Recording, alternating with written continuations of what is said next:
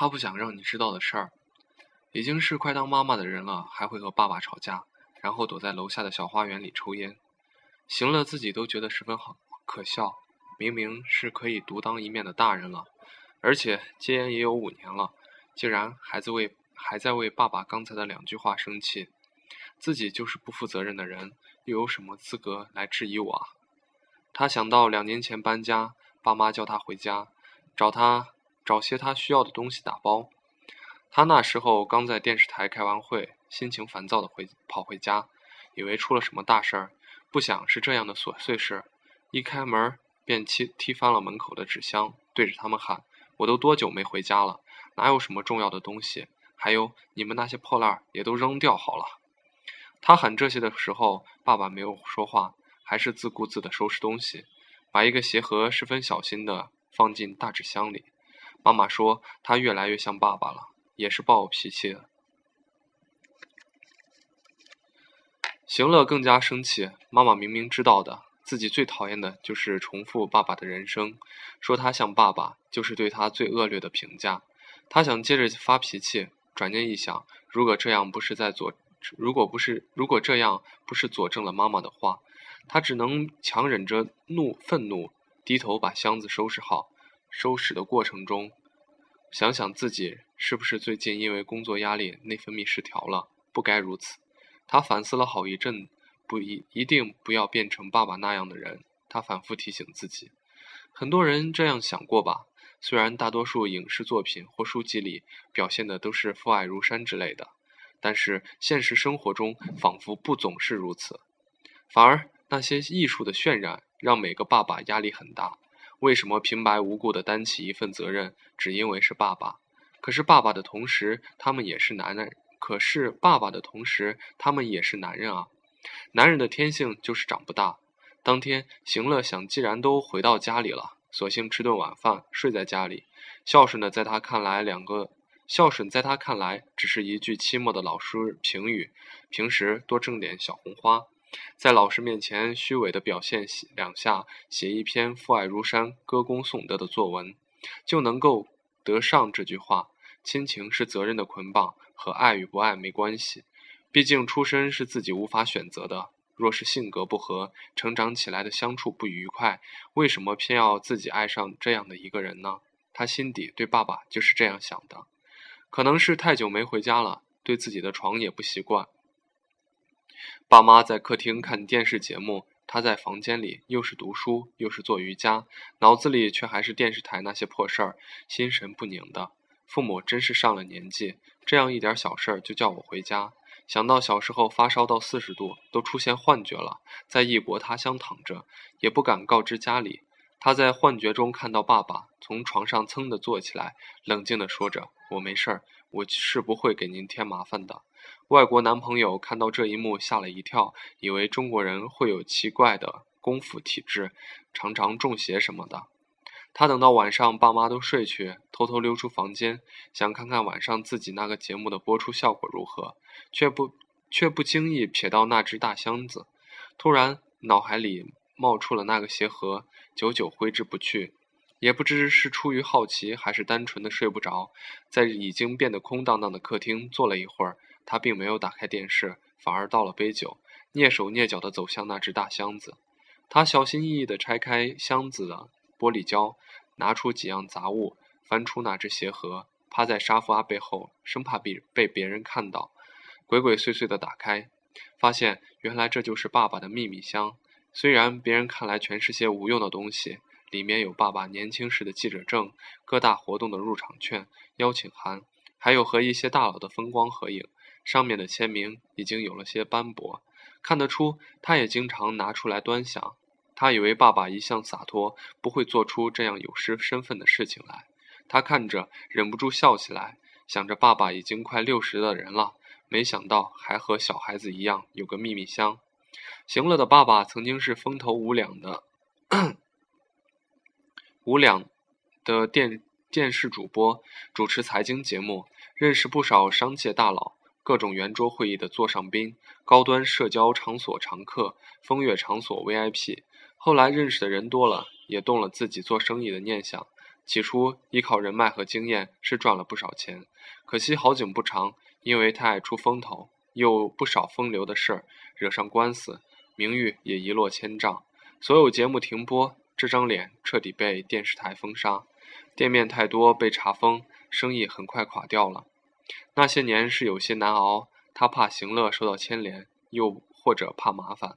只给了行乐一张机票，就让他飞到一个陌生的国家读书。行乐语言不通，不认识任何人，全靠自己硬生生熬下来。整整一年，他才见到了妈妈。他去机场接她，妈妈反倒变得脆弱，抱着他开始痛哭，说要和爸爸离婚。行乐想，这样也好，吵了那么久，离了最好。反正他也是恨透了爸爸，特别是看着他情妇曝光的新闻在各大娱乐节目里滚动播出，那些不法勾当。也是这个不省油的情妇爆出来的，可是能怪谁呢？作为爸爸，连自己的身体和欲望都管理不好，能怪谁呢？不想那些年吵到最终，妈妈也没舍得离开他，倒是陪他挨过了最艰难的时候。行乐直到大学毕业，始终没有回国。在国外可能生活苦些，至少不用面对那些风口浪尖的争议。刚到国外时，他才十六岁，一个人去了几次宜家。把东西一点点扛回家，在空荡荡的工具公寓里，一点点组装起沙发、书桌、茶几。到后来，他实在累了，需想不需要床了，潦草买了一只床垫，睡了一年。直到妈妈来了，他想让她睡得好些，托男朋友开车载她去二手市场买了一张大床，不用自己组装，跌跌撞撞还摔伤了胳膊，好不容易塞进房间里，他把整修。他把床修整得干净整洁。他知道妈妈过好生活习惯了，过好生活习惯了，对于二手床肯定心存芥蒂。芥蒂。但是行乐已经完全不在乎这些了，管他这张床发生过什么事情。十七岁的行乐不信神，不信鬼，不信爸爸，不怕死。行乐是同学中最努力的。他没有什么女性朋友，他们看到他那副带着野心又假装清高的样子就讨厌他，而他又忍不住去认识一些能帮助他的男性。爸爸是个只顾自己不负责任的男人，他脱离不了那种寻求强大靠山的情愫。他表面拒人千里之外，可是心里没有一刻停止摇尾乞怜。有时候他会恨自己如此没有出息，为了一点小恩小惠，都要处心积虑去算计。好在他一步步走到，在这条路上走了下来。现在回国，黑历史烟消云散，成为外文频道最受欢迎的新闻主播。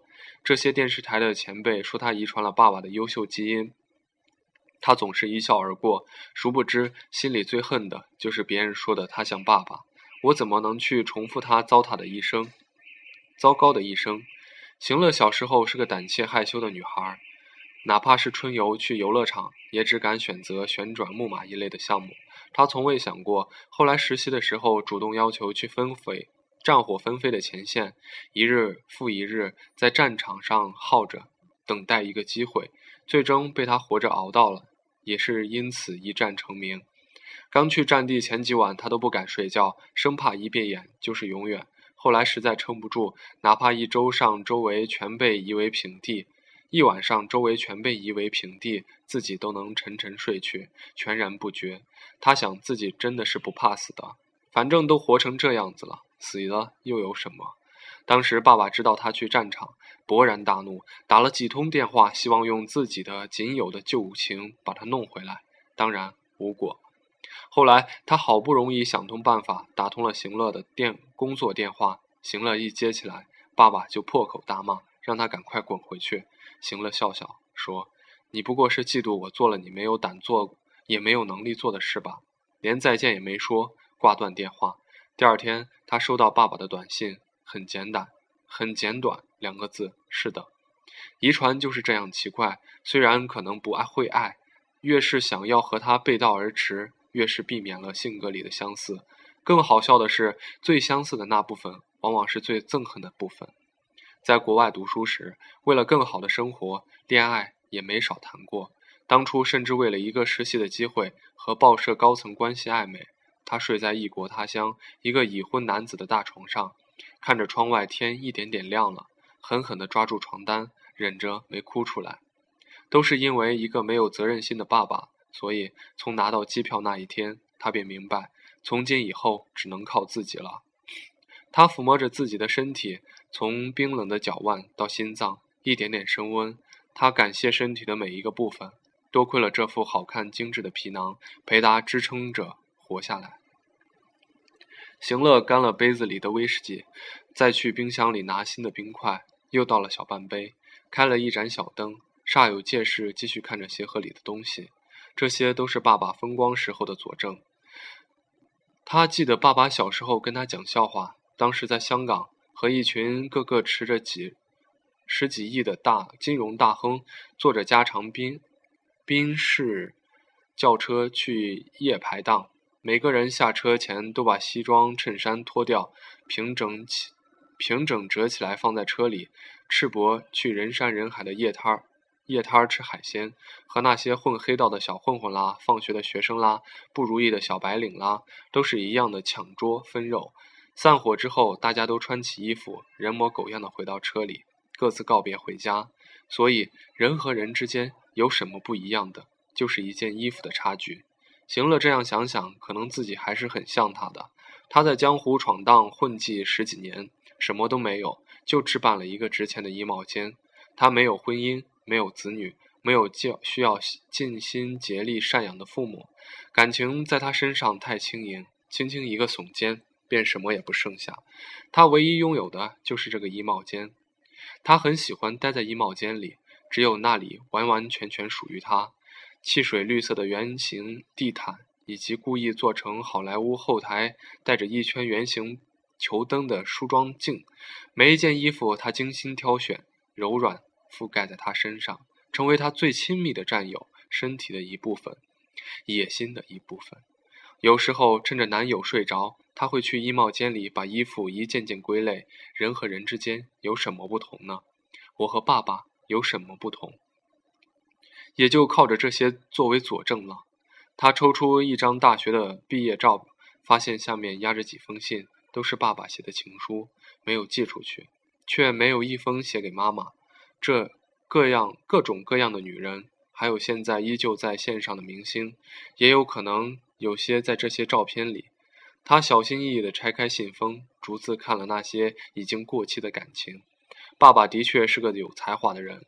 行乐，边喝着酒，边揣摩其中的缠绵悱恻。还记得十四岁时，他最风光时，座驾是一辆加长林肯。每个同同学都知道，行乐的爸爸在闹市区有一套公馆，他大摇大摆，左右左拥右抱，出入声色场所。有一次和行乐撞了个正着，其实行乐是刻意去堵他的，但是故意精心打扮，还叫上了关系甚好的同学，在夜总会门口走来走去，虽然心里很害怕，脸上却做出一副轻车轻驾轻就熟的淡然。这样绕了几个小时，朋友耐不住性子要走，行了说：“你陪我，你陪我等一个小时，给你一百块。”对于十岁十四岁的小孩子来说，这是一个天文数字，于是留下了。过了十二点，爸爸才出现，一身酒气，陪着一个小明星从加长林肯里下来。身边朋友赶快拍醒行乐，说：“快看，这是你爸爸吗？”楼梯上的行乐迷迷糊糊睁开眼。爸爸已经走到他面前，身边的小明星不知所踪。他一记耳光甩在行乐脸上，问他为什么不好不学好来这些地方。行乐心里打了一个勾勾，除了数学作业、物理习题、班级值日，今天终于又完成了一项任务。他看着爸爸，冷冷笑着：“你不也是？”他说：“你真给我丢脸。”行乐说：“你也是哦，我们是父女，我不学你能去学谁？”之后，父亲把他和同学塞进汽车里，送他们回家。一路上，司机在车上放着邓丽君的老歌。行乐好像第一次知道，原来爸爸喜欢邓丽君这样的女人。路上，行乐和爸爸都没有说话。回到家，他自然再也没有出去娱乐的心情，匆匆睡去。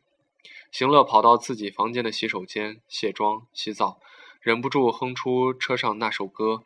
行乐想要记。想到这段往事，忍不住嘲笑自己。十四岁的时候为何如此幼稚，以为自己的言行真的能改变爸爸？这怎么可能呢？他如此活到这般年岁，能不能改掉这些习性，另当别论。自己真的有那么重要，让他滋生改变的想法吗？他都没有这样的自信。可是唯一能确认的是，他无法避免的，只能像他，这是不可逆转的 DNA。青春期的行乐以为，糟糕的父亲可以成为他犯一切错误的借口，把人生毁掉的借口。可是后来，反而他优秀的那一部分更成为他的压力。若没有父亲一半风光，我又怎么有资格去重蹈那些覆辙？他常常想，人和人之间为什么一定要有亲情这种亲情这种联系？既不是他选择我，也不是我选择他。若是去游乐场扭一个扭蛋那样轻易也就好了。这个不满意，再投币去扭下一个。只是要准备好零钱，总能扭到心仪的那一款。可是，如果选择了，我又怎么，我又会选择怎样的爸爸呢？虽然爸爸很坏，至少也教给了我用享乐极端的态度去把一生榨干，不留下遗憾的可能。如果他是尽责任的人，小心翼翼地呵护着他长大，我又会不会是这样的行乐？要是一生不懂“今朝有酒今朝醉”的道理，也是很可怜的。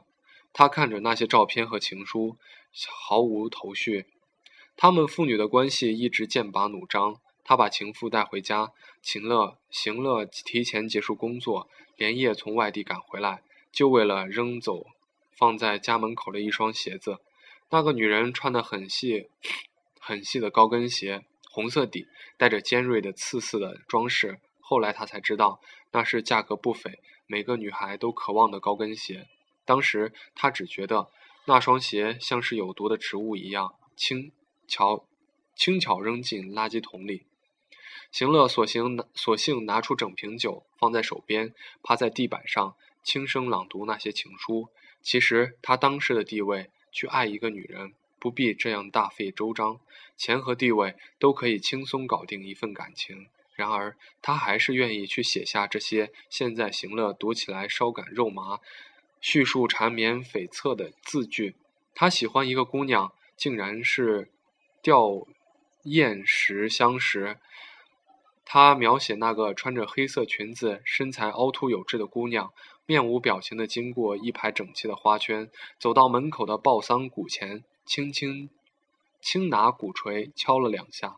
灵堂里瞬间哭成一片，穿着校服的子女嚎啕着出来迎接，真美啊！这个画面，行乐的爸爸这么赞赏着他，行乐心里也这么想着。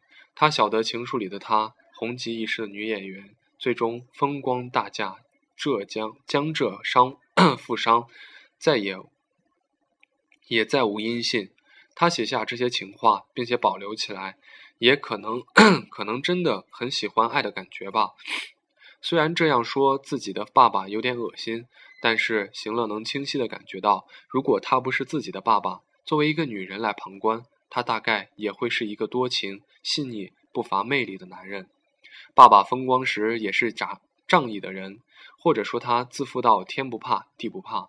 儿时的记忆里有过几次，他深夜打电话安排去警察局捞人，后来不想自己被折进去了。树倒猢狲散。只有妈妈每天以泪 洗面，为他奔波。妈妈是个很笨的女人，除了一副一副漂亮温婉的躯壳，没有什么实用的能力。那段时间，他就拎着一个拎着一袋子钱，东家坐着说：“现在老邢多惨。”说着说着哭起来。西家坐着说：“要不要帮他？要是要是不帮他，他都活不下去。”行乐曾跟妈妈大吵。说让他关进去不是很好，每次就是他做错事，他在外面那些风流债你不清楚吗？你帮他干嘛？行了，妈妈赶快说，压低声音，让行乐不要再说，说不定电话被行被监听着。说着，妈妈又哭起来，反倒行乐来安慰。妈妈哭着说：“你怎么能说这样的话？毕竟他是你爸爸，我们是一家人啊！我会因为你犯错不要你吗？”说完，妈妈挂上电话。行乐站在异国他乡的麦当劳柜台，突然感觉自己身体被掏空了一部分，躲到后厨，塞着一大把薯条到嘴里，赶紧把心里要涌出来的情绪咽回去。行乐把信封小心翼翼地放回鞋盒里，再把鞋盒放回箱子里，重新用黄胶带贴好箱子，用杯子洗，把杯子洗干净，酒里掺水放回酒架。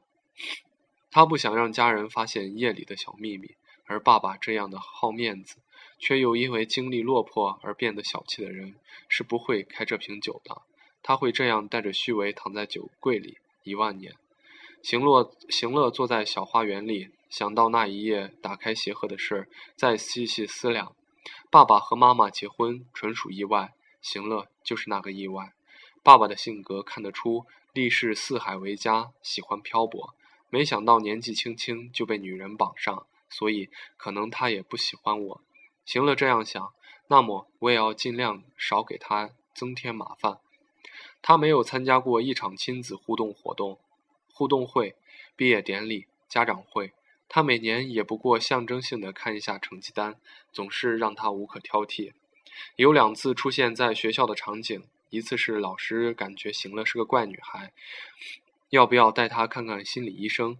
第一次，爸爸开全市唯一一辆名牌跑车，到了学校对面老，到了学校对老师说：“我的小孩没问题，你说要多少钱吧？”行乐觉得羞愧极了，变成了更奇怪的小孩，来自畸形的家庭。第二次，爸爸已经落落魄，在国外的大学，爸爸来学校里。穿最平凡的 polo 衫和沙滩裤，和那些吃汉堡、开卡车的平凡中年男子别无二致，却依旧可以靠在走廊和漂亮的女教授用英文聊一个小时，之后约他去吃饭。然后他问行乐要不要一起，行乐说不要。爸爸走到他身边，跟他耳语几句，说不要看年教授年纪轻轻，是你们同年级主任，是你们年级主任。和他搞好关系有好处，行乐讽刺的回他：“你和他搞就好了，我的事我自有办法。你搞了大半辈子，除了搞出我来，还搞出了什么？”爸爸想不到他会把话说得如此直接，愣在那里。行乐要走，爸爸突然塞着一张卡在他牛仔裤的口袋里：“别抽烟了，抽雪茄吧，别过肺。”行乐说：“省省吧，都什么时候了，还想着装大气。”他把卡塞回爸爸的口袋，快步离开。一转身，他就哭了。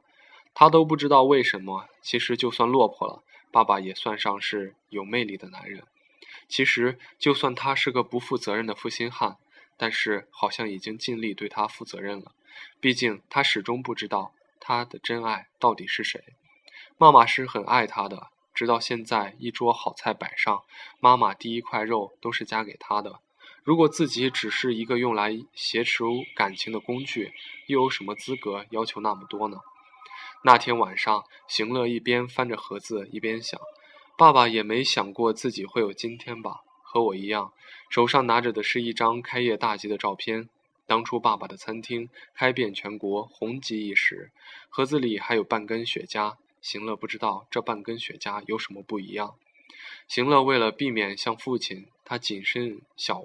谨小慎微地走每一步，他以为在男女关系中已经清驾轻就熟，最终却爱上了一个浪子。当时他要和别人结婚，行乐处心积虑怀了孕，他故作冷漠地和他说：“你不用有负担，毕竟这是我的责任。”浪子毁掉婚约，向他求婚，那一刻真是百感交集。明明应该为自己计划成功而雀跃，他却又让又觉得自己走上了一条万劫不复的老路。可是见过了形形色色的人和生命，只想和这一个人过一生，有什么办法呢？他还记得恋爱之初，所有人说不要，但行乐还是被他体贴入微的细节打动。他们在公园里看到一个小朋友从滑梯上摔下来，摔了一脸的血，他二话不说，抱着他就跑去医院。行乐说。你不害怕吗？他却反问：“我该怕什么？”行乐在医院的走廊里看着他，周围是来往的护士。他在流动的场景里牢牢地记住他，心想：“带我回家吧，带我回家吧。”爸爸不知道什么时候出现在他身后，拍拍行乐的肩膀：“怀孕了还抽烟。”行乐掐掉烟说：“你不是刚才发怒说我还没有结婚就怀小孩？